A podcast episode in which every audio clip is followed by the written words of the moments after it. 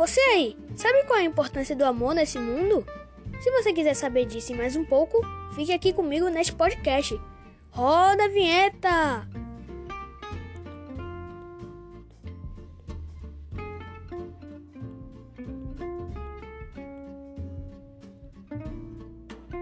Bom dia pessoal, meu nome é Denis Portela Sabino e sejam bem-vindos ao projeto do oitavo ano, um podcast de filosofia idealizado pelo professor Rafael Ramos. Hoje, dia 6 de setembro de 2020, às 5 e 52 horas da tarde, falarei sobre algo que todo mundo desse mundo com certeza deve ter por algo ou alguém: o amor. Site que peguei informações: Study. Música de fundo e de vinheta: Rui Severin. Em minha curta pesquisa, descobri três formas de amor para a filosofia: Eros, Filos e Ágape. O Eros seria amar algo ou alguém até ter esse algo ou alguém. E após isso, estar satisfeito, perdendo o amor. O Filos seria um amor verdadeiro, vinculado à ideia de alegria, de estar bem do lado de alguém ou ter uma carga amorosa por algum objeto, como algo que te traz lembranças boas. O ágape seria o amor que está incluso também no pensamento cristão, definido como uma atitude de amor com o outro sem esperar nada em troca.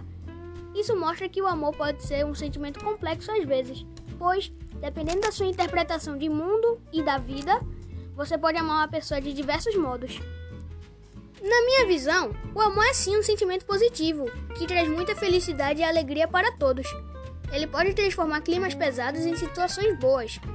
E além disso, Acho que o amor se expande muito mais do que se imagina, pois há vários tipos. Por exemplo, amor na família, na amizade, no casamento, na religião, ser fã de alguém e entre muitos outros. Porém, se sentirmos ele de maneira cega, podemos ser enganados às vezes. Também existe o amor material, que muitos acham que pode ser algo errado, mas na minha opinião, o amor material é uma coisa boa até certo ponto. Se você recebe um presente de algum parente ou amigo e zele ele com carinho, sem ficar obcecado ou amar mais isso que um irmão, por exemplo, não vejo problemas. Mas se você compra algo ou até receba de alguém e fica obcecado, gostando mais daquilo a alguma pessoa, acho que está totalmente errado. Então, com isso, eu finalizo o meu trabalho, mostrando que o amor é algo inevitável. Até a próxima, pessoal! Espero que vocês tenham gostado do meu podcast. Tchau, tchau!